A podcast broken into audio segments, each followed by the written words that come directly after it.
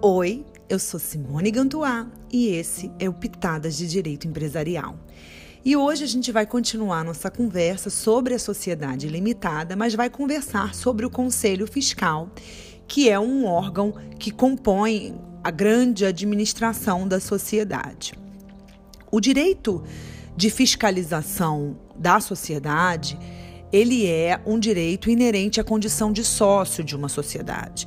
E esse exercício desse direito ele pode ser feito diretamente pelo sócio ou através do conselho fiscal, se a sociedade entender que é melhor ter esse órgão fiscalizatório.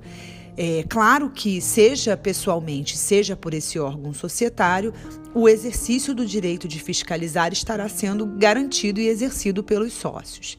Isso vai depender da conveniência que a sociedade entenda como é, necessária de manter o, o conselho fiscal. É, o contrato, nem assembleia ou reunião pode obstruir esse direito de fiscalizar. Como eu já tinha dito para vocês anteriormente, o Conselho Fiscal ele é um órgão facultativo na sociedade e ele é criado normalmente é, com previsão no contrato social, normalmente não, com previsão no contrato social por força do artigo 1066, é, para melhor ordenar o exercício da fiscalização. Normalmente ele é indicado para sociedades que têm um número de sócios mais elevado, porque o exercício individual do direito de fiscalizar poderia tornar inviável o exercício da própria administração pelos administradores. Ela, eles iriam contra o bom andamento da sociedade. Então, se indicaria um conselho fiscal. E, por outro lado, as sociedades diminutas, as sociedades pequenas, não teriam essa justificativa, porque teriam poucos sócios e o custo desse órgão talvez não se justifique nessa hipótese. Ele é composto e integrado por três ou mais membros e seus respectivos suplentes. Esses membros podem ser sócios e podem não ser sócios. Eles são eleitos pela Assembleia Anual ou Reunião. E o quórum para essa nomeação é a maioria dos presentes. Os sócios minoritários que detenham um quinto do capital social têm o direito de eleger um membro do Conselho Fiscal em separado por força do artigo 1066, parágrafo 1 do Código Civil. Assim como existem impedimentos para o exercício da administração pelos administradores, também há é, impedimento ao exercício da fiscalização como conselheiro fiscal é, por lei. Quais são as, é, os impedimentos à condução à função de conselheiro? Basicamente, os impedimentos estão elencados no artigo 1011, parágrafo 1, que a gente já trabalhou aqui no podcast anterior, que seriam aqueles impedimentos que, que, que geram o impedimento de determinadas pessoas que exercem determinadas funções ou foram condenadas por determinados crimes, que já não poderiam administrar a sociedade e também não poderão compor o conselho fiscal. Então, basicamente, a gente está falando aqui do promotor, dos servidores públicos de um modo geral, do falido, daquelas pessoas que praticaram aqueles crimes né, e foram condenadas por crime contra a economia popular, né, crime de, de suborno, etc. Tem uma série de crimes, de, de um modo geral, são, são crimes que têm a ver com as relações empresariais de um modo geral.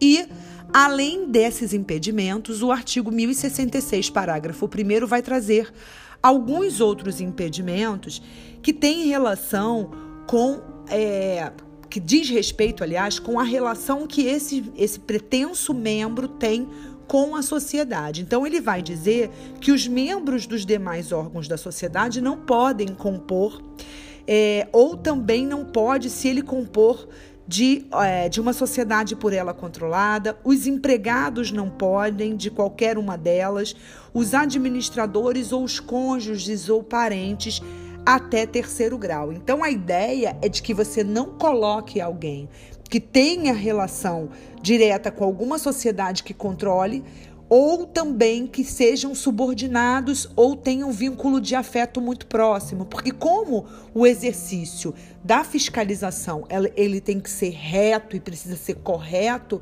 se você tiver essas relações muito próximas, a sua tendência é amolecer nos julgamentos que você vai ter em relação a esse sócio, a esse, é, esses administradores. É, as atribuições do Conselho Fiscal estão elencadas e arroladas lá no artigo 1069, né? Mas o contrato social pode prever outras. O rol do artigo 1069 ele é um rol exemplificativo. Eu destaco no artigo 1069 o inciso 4 e o inciso, aliás, o inciso 1, o inciso 4 e o inciso 5, que vão tratar do, do dever que ele tem de examinar, né, ou seja, dele fazer, passar a régua né, na, na no, no, trabalho para ver o que está sendo feito, ou seja, o, o, dever mesmo material de fiscalização. E o inciso 4, ele vai falar do dever que os, que os conselheiros fiscais têm de denunciar tudo que eles virem de errado, os erros, as fraudes, crimes, tudo, inclusive sugerindo providências.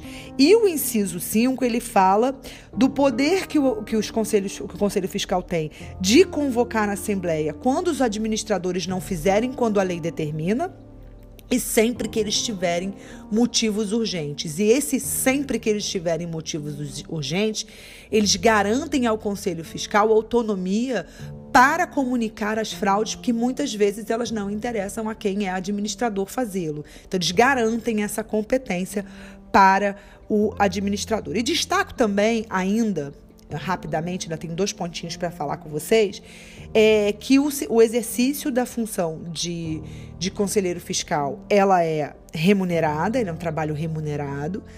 Né? O ideal, se você tiver uma estrutura societária bacana, é que você escolha alguém para fazer esse trabalho, que tem experiência na administração de sociedade, porque se uma pessoa é, não tem experiência, é difícil encontrar as fraudes, porque fraude, quando é, é bem feita, ela, ela é bem escamoteada, então esse é um cuidado que, que deve se ter, de colocar alguém ali que realmente entenda do que está fazendo, mas tem que ser remunerado, porque ninguém trabalha de graça. Então, é por isso que às vezes é custoso em determinadas estruturas societárias você ter esse órgão, porque você vai ter um custo operacional para ele.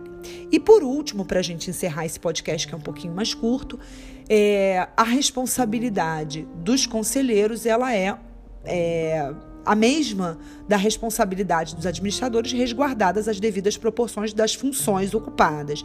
Mas essa responsabilidade ela é subjetiva e isso está muito claramente é, disposta no artigo 1070 do Código Civil, que faz inclusive remissão ao 1016 do Código Civil também. Com isso, eu encerro esse podcast e espero vocês numa outra oportunidade. Até lá. Tchau!